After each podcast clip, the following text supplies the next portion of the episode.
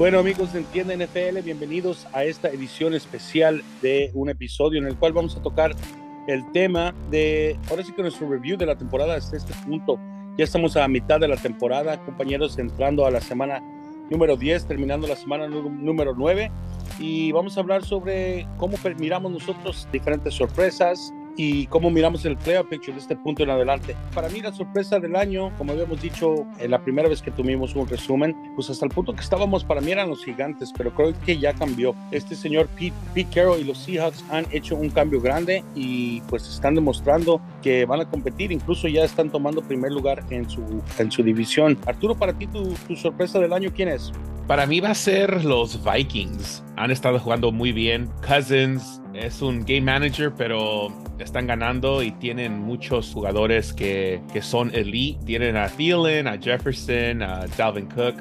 Y la semana pasada creo que también agarraron en trade TJ Hawkinson, el tight end. el, cambio, el cambio de los, de los Lions, ¿no? Sí, y se ven como, como que pues tienen ahorita mucha momentum. Estoy medio sorprendido que, que, están siete ganadas, una perdida solamente y en esa división como los Packers no están haciendo nada, van, van a ganar la división y, ya, se, ven muy, muy buenos ofensivamente y defensivamente igual. La, la, la defensa sigue jugando muy bien y aunque parecía que les iba a meter un susto a los comandantes esta semana, ¿no? Pero de todas maneras buscaron la manera de ganar el partido. Y últimamente de eso se trata, ¿no? De, cómo buscan la manera de ganar el partido. Uh, Christopher, para ti, ¿la sorpresa del año sí ha cambiado o, sigue igual con, con, tu sorpresa? Pues una sorpresa es más bien es el jugador, para mí es Tua. Los Dolphins, si miras a quién le han ganado los Bills, ahorita ellos van ganando, que van 6 y 3 y se me hace que los dos de esos juegos perdieron cuando no jugó Tua pero cuando juega Cho, cuando están jugando bien todos, este, parecen un, equipo que hay, que hay que mirar a ver qué tan lejos llegan. Sí, literal, literalmente cambia, cambia ese equipo la presencia de Chua. ¿Una sorpresa para ti, Marcos, sigue igual o, o, ya tienes un cambio para sorpresa del año? Pues de hecho yo tenía dos sorpresas, una positiva y una negativa, ¿no? Los gigantes y los broncos. Los broncos siguen estando como la negativa, ¿no? Y le sumaría a los Raiders, pero positiva yo creo que me, me están sorprendiendo más los Jets y los Seahawks. ¿No? Los Seahawks, ahí se ve el impacto de tener, de cómo un buen draft te puede cambiar el equipo, ¿no? De sus nueve selecciones, creo que cinco están teniendo contribuciones importantes. Se hicieron de dos tackles, ambos tackles, se hicieron de un corredor, se hicieron de dos esquineros, se hicieron de un linebacker. Entonces, eso más eh, el trabajo del coach Pete Carroll, ¿no? Y en los Jets también se está viendo la mano del coach Robert Saleh, ¿no? Que quizás la única deficiencia de ellos sea el, el coreback, ¿no? Pero ese es otro, ese es otro tema. Pero ambos Digo, acaba de tener los Jets su victoria sobre los Bills. Están demostrando que sí son de verdad. Entonces, eso serían mis sorpresas, ¿no? Y bueno, también tocando el tema de sorpresas, como dijiste, es una sorpresa negativa o biggest disappointment. Para mí, el punto que estábamos hablando la primera vez, yo escogí a los, a los balosos de Las Vegas, pero creo que realmente en este punto de la temporada, los Packers de Green Bay van a ser el equipo que realmente no está viviendo las expectativas, especialmente con este señor Aaron Rodgers, que pues se mira, como le, le dijeron en la conferencia de prensa, se mira miserable, ¿no? En el terreno de campo. Y pues, como dijo Arturo, los Vikings van a darse esa división como, como campeones y realmente no hay competencia. Este, ah, para ustedes, alguien que los está defraudando hasta este punto de la temporada. Yo pues sigo opinando con los que los Raiders son el disappointment todavía hasta este punto y yo, yo no creo que van a ganar más de unos tres partidos toda la temporada, so a ver qué pasa con ellos. Ahora sí que buscan la manera de perder, ¿no? En vez de buscan la manera de ganar. Christopher, para ti. Pues sí, para mí es el AFC West, que decían, pues, especialmente los Raiders y los Broncos, ahorita como van, todos pensaban que el AFC West iba a ser la mejor división y que iban a ir como tres de estos equipos a los playoffs. Y pues ahí están los, los Broncos y los uh, Raiders uh, batallando y, y, parecen que a lo mejor dos de esos coches pueden uh, perder su trabajo al final del año. Los Chargers están bien heridos y pues los Chiefs son los Chiefs que siguen, siguen ganando juegos pues sí, una conferencia que al principio del año se miraba como que iba a tener mucha competencia, pues estamos teniendo literalmente lo opuesto. Marcos, para ti. Sí, no, de acuerdo. Broncos y Raiders, ¿no? Los Raiders definitivamente eh, hicieron un gran trabajo el año pasado bajo el coach eh, interino que tuvieron, pero este año, pues George McDaniels resultó que no, no es la, la maravilla. O sea, han perdido, han perdido tres partidos en los que llevaban ventaja de 17 puntos. ¿Eso de qué te hablan? ¿no? Atacan muy pronto, anotan pronto, dominan pronto, pero no sabe hacer ajustes este señor. No, no sabe, se lo comen en las segundas mitades, ¿no? No sabe hacer ajustes. Y en cuanto a los Broncos, igual Nathaniel Hackett ya demostró que quizás es, un o fue un buen coordinador cuando estuvo con Aaron Rodgers en Green Bay, pero no sabe dirigir un equipo, ¿no? Eso sumado a los problemas con este Russell Wilson, que no lo dejan cocinar y, pues ya sabes, ¿no? Entonces, digo, yo había escogido a los Broncos para llevarse esa división y pues ve cómo están, ¿no? Pues sí, creo que a lo mejor es tiempo de que salga de la cocina Russell si no va a cocinar. Y pues, como han dicho, de que estamos hablando de los entrenadores que van a perder potencialmente su posición, pues ya miramos a otra cabeza rodar en el mundo de head coaches, ¿no? Hoy salió la noticia que los potros de Indianapolis corren a su coach, este Frank Wright, y pues ponen interino a este Jeff Saturday, que fue un centro por ellos prolífico por muchos años, pero realmente una sorpresa, ¿no? Porque pues no tiene mucha experiencia, incluso no tiene nada de experiencia como head coach. Hablando de coaches que van a perder, aparte de los premencionados, ¿quién más piensan que está a punto de, de, perder su trabajo en el hot seat. Un, un, equipo que, es, que yo estoy pensando es uh, Cliff Kingsbury con los Cardinals. Este año mucho talento que, que tienen ofensivamente, no están jugando nada de bien y, y Cliff Kingsbury es el coach que lo, lo agarraron para ayudar a Murray y él era un coach ofensivo, e, era un, un guru ofensivamente hace, hace, tres años cuando lo firmaron. Estoy pensando que tal vez él, él vaya a ser el siguiente coach, que tal vez se merece que ya no sea coach porque no están jugando bien para nada y yo punto al, al, al coach en, ese instante. Y hasta cierto punto solo se le puede poner tanta, tanta culpabilidad a Kyle Murray y pues tanta culpabilidad también a Call, a Call of Duty, ¿no? Modern Warfare, pero pues ese no es el punto. El punto es que no están entregando los resultados que tienen que entregar. Y pues, Marcos, ¿tú quién piensas que, que va a rodar? ¿Qué cabeza va a rodar?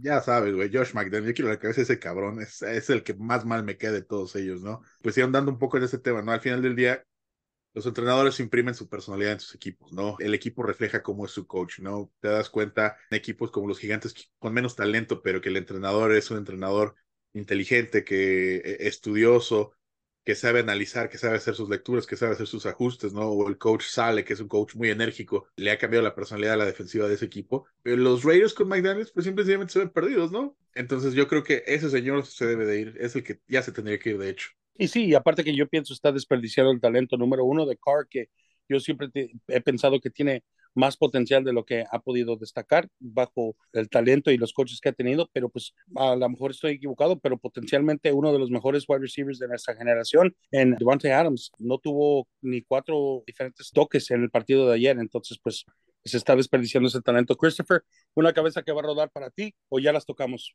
Sí, no, ya dije los Raiders y los Broncos. Perfecto, entonces este, Nathaniel Hackett y Josh McDaniels y Cliff Kingsbury, potencialmente coaches que van a perder su trabajo, pero ahora ver el lado positivo de la moneda, coach of the year, yo estaba peleando mucho por Brian Dable, creo que sí todavía tiene algún argumento, Doug Peterson al principio de la temporada también se miraba como algo, pero pues obviamente recayeron mucho los Jaguars, pero ahora en este punto de la temporada yo le estoy tirando mucho a Pete Carroll para ser coach of the year y potencialmente Robert Sala, especialmente después de la victoria del partido de ayer de los Jets. ¿Ustedes, coach of the year, quién piensan? Pues yo estoy de acuerdo con Pete Carroll. Yo creo que se lo va a llevar él por una razón. Los Seahawks se supone que estaban en reconstrucción. No, eso es sobre incluso los Jets que ya llevaban más tiempo en reconstrucción. No, este era el primer año de, del rebuild de, de, los Seahawks. No se supone que serían buenos, se supone que ellos estarían peleando por uno de los eh, peores lugares para tener es, chance de escoger a, alguien tipo CJ Stroud o Bryce Young en el próximo draft. Pero pues, ¿cuál rebuild, no? ¿Cuál reconstrucción? O sea, ya el equipo está peleando, tuvieron un draft genial, una vez más. Gino Smith está jugando de manera eh, muy efectiva y muy eficiente. Entonces, para mí, eh, yo creo que es eh, Pete Carroll y como segundo, el coach Sale. Brian Devil, no, yo creo que se lo comen estos dos. Perfecto, Christopher, para ti, coach of the year. El uh, Mike McDaniel de los Dolphins. Mirando los Dolphins jugar uh, más y más, es un equipo que son uh, exciting para ver la ofensa y todo. Y, I mean, si te pones a pensar, estaban hablando hace un año que cambiar a Tua, que cambiar otro equipo, que a lo mejor Tua no es la, la, la respuesta. Y ahora, pues, todos Tua, Tua, Tua. Uh, so, sí, se tengo que dar a Mike McDaniel. Perfecto. ¿Y tú, Arturo? ¿Tú cómo estás pintando la carrera para Coach of the Year? Yo estoy de acuerdo con Marcos. Uh, estaba fijándome el schedule que tienen los Seahawks y nomás tienen a los Chiefs y a los 49ers que tal vez pueden perder. Pero el, modo que están ganando ahorita con Kenneth Walker, que es, uno de los mejores running backs, they're, they're unstoppable, se ven pues. Y, Pete Carroll siempre ha sido un buen coach. Entonces, uh, si siguen jugando como están, él se lo merece coach of the year. Y sí, hemos mirado que Pete Carroll vez tras vez, especialmente cuando tiene un muy buen running back, pues tiene éxito. Y pues obviamente tuvo mucho que ver en el draft que trajeron a Kenneth Walker. Y hablando de novatos en, en, la liga, y hablando de Kenneth Walker, yo creo que él es uno de los primordiales en la carrera para ser Rookie of the Year. De ahí en fuera, creo que Chris Olave como receptor para los Saints. Desafortunadamente se lastimó Brees Hall, como lo mencionamos, pero creo que si no se hubiese lastimado Brees Hall, él estuviese en, la carrera, en la contienda para, para ganar Rookie of the Year. Pero creo que Kenneth Walker va a ser el Rookie of the Year. ¿Cómo ven? Él ahorita es mi favorito. Desde que agarró el trabajo del starting running back, no ha hecho nada menos de sorprenderme. Es, es un muy buen running back.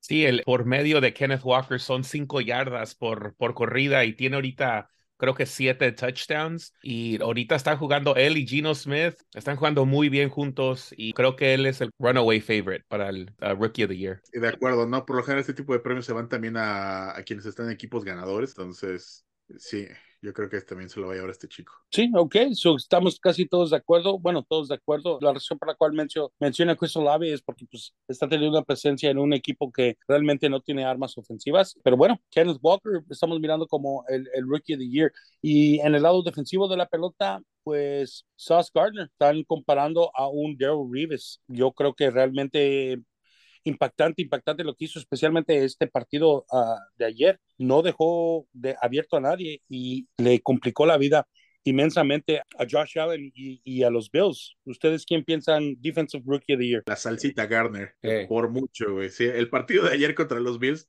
fue donde dijo, a ver, perros, este es mío. Sí, ¿no? Como que se puso a leaps and bounds, así como dijo Arturo de Kenneth Walker, que, que es el, el runaway favorite Uh, Sauce Gardner creo que es el runaway favorite para Defense Player of the Year. Para MVP, guys, creo que hay este, una discusión abierta aquí. Hay varios jugadores que hemos mencionado durante toda la temporada. Creo que los nombres eh, favoritos son Josh Allen, Jalen Hurts. Algo que mencionó Chris uh, al principio cuando estamos hablando de los Dolphins es Tua. Y yo creo que Tua realmente es alguien que mencionar para, para la, la carrera de MVP por cómo impacta el equipo, cómo cambia la dinámica de ese equipo y como dices, sin él los dos partidos pues fueron dos de sus, de sus pérdidas y la otra pérdida fue en contra de los Buffalo Bills. Creo que Tua para mí, en mi opinión, va a ser el Rookie the Year si continúan teniendo el éxito y saliendo de esa conferencia pues casi estoy seguro que van a salir tres equipos fuertes para competir en los playoffs de, del lado AFC. Sí, para mí esos los tres. Tengo yo tengo a Patrick Mahomes, a Josh Allen y a Tua, favoritos tres ahorita para MVP. Ah, todavía falta pues la mitad de la temporada, ¿no? Pero, pero ahí van, ahí van. Yo también tengo a, Jalen Hurts ahorita, está jugando muy bien. Vi el partido este fin de semana, obviamente era contra los Texans, pero está jugando muy bien. Tiene, tiene muchos weapons, el, el equipo es muy bueno, pero también él está jugando no, no es game manager. Él está haciendo mucho para, para que el equipo gane y creo que está poniendo al equipo en una posición para poder tener el éxito y entonces yo creo que también ahí está en esa conversación. Ya como dicen, es, es uno de esos jugadores que eleva el talento de los jugadores alrededor de él, you know, makes everybody better around him. Marcos, ¿tú cómo ves el MVP? Pues es una carrera entre Josh Allen, que sí es mi favorito, Jalen Hurts, Patrick Mahomes, que Patrick Mahomes le quitaron sus, su arma favorita y aún así está jugando, y creo que está jugando mejor incluso que antes, y este Lamar. Ahora, quizás me inclinaría más, ya sea por Josh Allen o Lamar, porque pues ellos son, eh, ellos son completamente la ofensiva. Los Bills no tienen ataque terrestre. Eh, el ataque terrestre también es Josh Allen. Digo, a Josh Allen nada más le falta que le pidan que juegue de, de ala defensiva, ¿no? Este, y Lamar Jackson también, eh, eh, él es el show de, de, los Ravens, ¿no? Como quiera que sea, Patrick Mahomes tiene un poco más de armas, entonces no toda la responsabilidad cabe en él, ¿no? All perfecto, pues creo que sí, todavía está abierta la competencia de MVP, pero pues obviamente hay favoritos y algunos un poquito más que otros. Para Defensive Player of the Year, mi elección cuando hablamos la primera vez fue y sigue siendo Michael Parsons. Um, es alguien, como digo, cambia completamente el esquema de un partido Ah, cuando están jugando en contra de él, tienen que ah, hacer todo lo posible para pararlo y para no dejar que haga su penetración o, que tenga el impacto en el backfield. ¿Ustedes quién piensan que va a ser el Defensive Player of the Year? B-O-S-A, Bosa, Bosa, Bosa. Bosa, el de los Chargers, dices, ¿no? Si se refiere a No, pobrecito Bosa, el Joe ya está lastimado, ¿no, ¿no Chris? Sí, por Sí, eso sí. digo. No, no, el, el Nick ya regresó y ahí, ahí vamos. Just watch, guys. Pero solo lo dices porque eres fanático o realmente piensas que es un Defense Player of the Year. Pues no creo que he's too far off. Creo que es, es uno de los cinco defensores en la liga. Estoy de acuerdo Y- que puede estar en la conversación, ya, pero, Ujú. Pero no, I mean, no creo que es runaway, así como, como en, otras categorías, ¿no? ¿Tú qué piensas, Marcos? Micah, güey.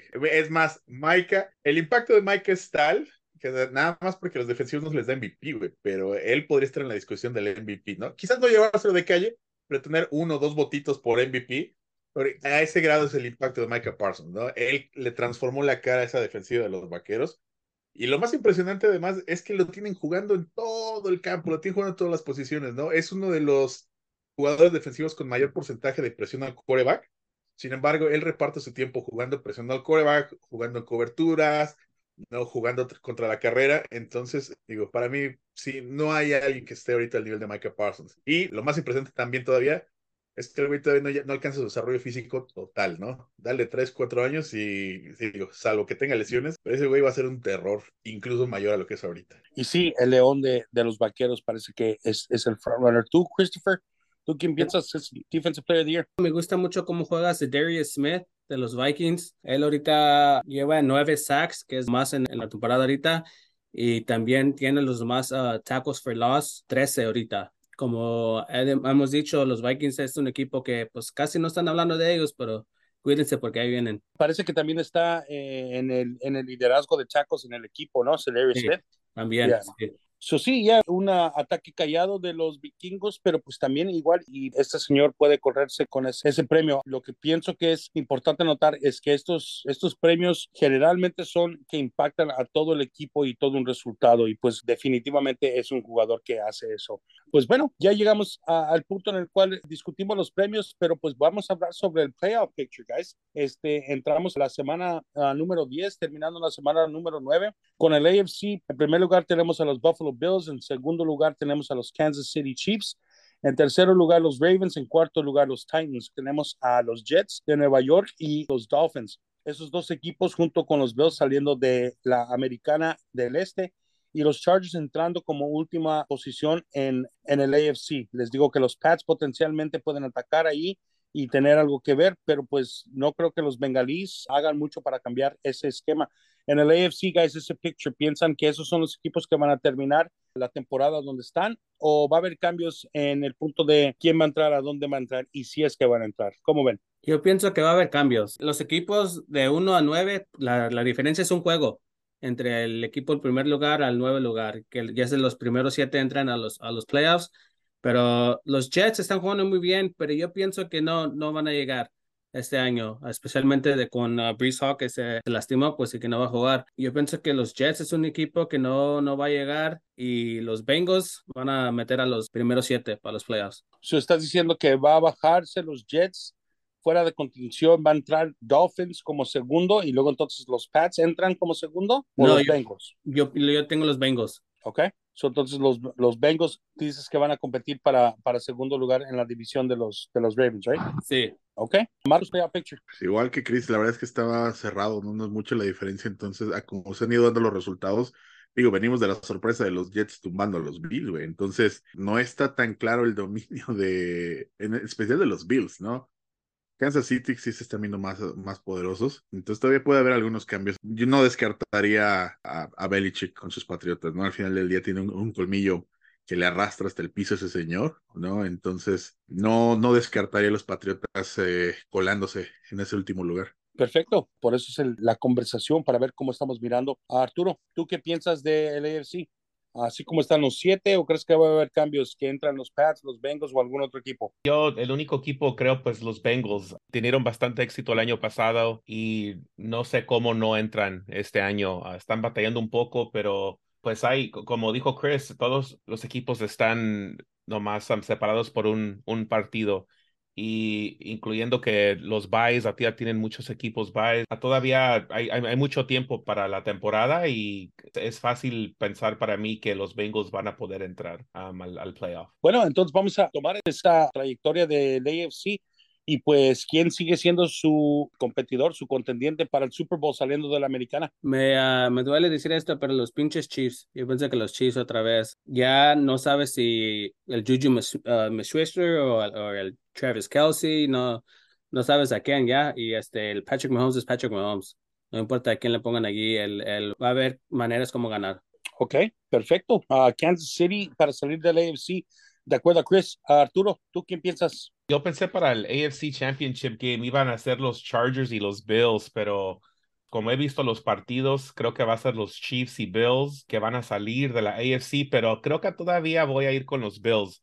Chiefs están jugando muy bien, pero ya no, no, no, sé, hicieron muchos movimientos los Bills para mejorar y, y han jugado los últimos do, dos partidos no muy bien, pero creo que todavía le, they're, they're going to turn it around y, y, y, van a estar listos para, para al fin del, de la temporada para enseñar que son el mejor equipo. Ok, y los Bills saliendo para Arturo del AFC. ¿Y Marcos, tú quién piensas? Pues mira, yo desde que empezamos con nuestro preview de la temporada escogí para el juego de campeonato de la americana igual Bills contra Kansas City. Sigo con los mismos equipos. Sin embargo, ya no estoy tan seguro de que los Bills puedan... Digo, yo sigo con que los Bills van a ir al Supertazón, pero no estoy tan seguro porque las últimas semanas se han ido viendo las tendencias de los equipos más claramente. Los Bills no saben establecer el juego terrestre, lo abandonan muy pronto, ¿no? Si no les funciona al inicio del partido y su juego terrestre se vuelve Josh Allen. Caso contrario a Kansas, Kansas City sabe atacarte por tierra, sabe atacarte por aire, tienen muchas armas para repartir el balón.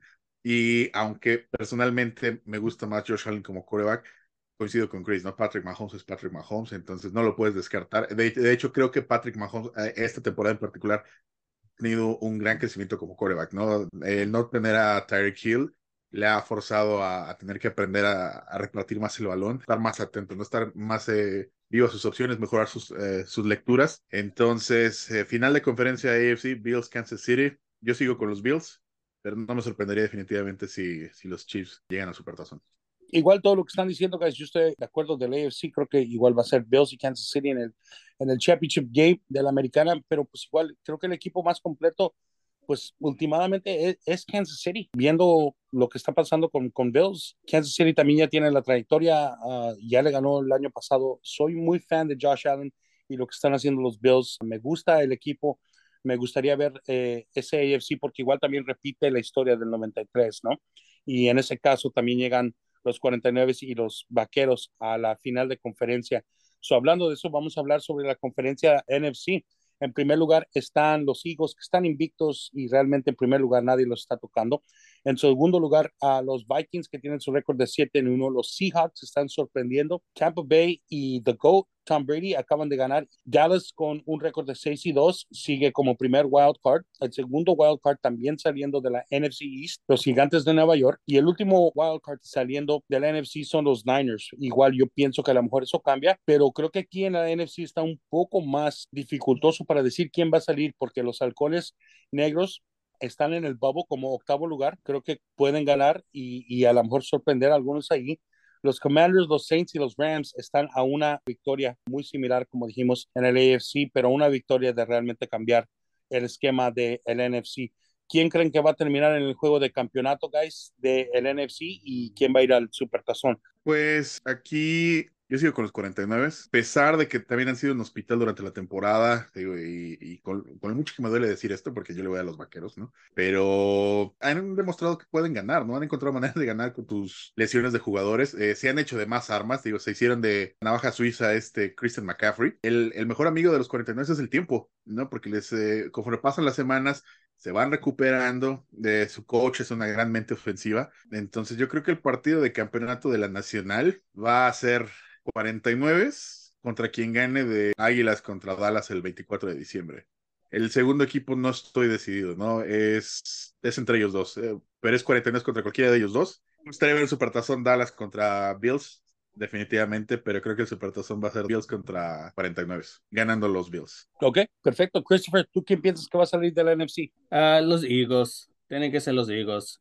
Aunque ahorita le estoy, le estoy echando porras y me gustaría ver los Seahawks. Me gustaría ver Gino Smith ganar al Super Bowl, aunque sea llegar al Super Bowl, ese, ya, pues ya está ganando en su carrera este, este año. Ya pues muchos pensaron que Gino Smith ya no tenía trabajo y, míralo, pero Seattle es, es un equipo, es, es difícil no, no echarle porra a ellos. Y creo que hay, hay muchas feel good stories en el NFC, ¿no? También mirar a Kirk Cousins y los Vikings a donde están y potencialmente competir, pero creo que su defensiva uh, les va a faltar para ellos. Creo que también, como dices, los hijas los pueden hacer, pero uh, Arturo, ¿tú quién piensas que va a salir del NFC? Pues sí, yo he dicho que los 49ers y los Eagles van a estar en el NFC Championship Game y creo que va a ser un partido muy bueno si es que si llegan. Yo creo que los 49ers van a ganar ese, ese partido. Y la manera en la cual funciona el seeding parece que si está así como está, los Vikings jugarían contra los Niners en la primera ronda y de ese partido el ganador iría contra los Eagles en la segunda ronda.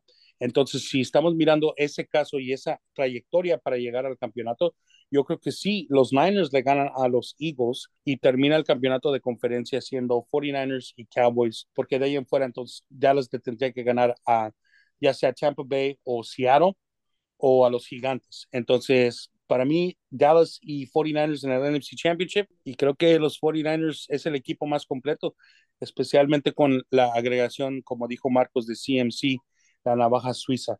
Entonces creo que ya eh, cambiaron un poquito, algunos nos mantuvimos igual con nuestras este, predicciones del Super Bowl, pero compañeros, hasta este punto en la temporada hemos dicho lo que creemos, lo que pensamos que va a ser y pues a toda la audiencia esperamos para ver cómo va a continuar la temporada. Gracias por escucharnos en esta edición especial de mitad de la temporada y pues escuchen nuestros episodios regulares que vienen. Síganos por todas las redes sociales, guys. Yo soy Bin el Frijolín. Un placer como siempre, compañeros. Adiós. Adiós. Hasta luego. Y esto ha sido Entiende NFL, el podcast en tu idioma tocando todo tema NFL. Los esperamos el próximo episodio. Y como siempre, que chingue su madre la América.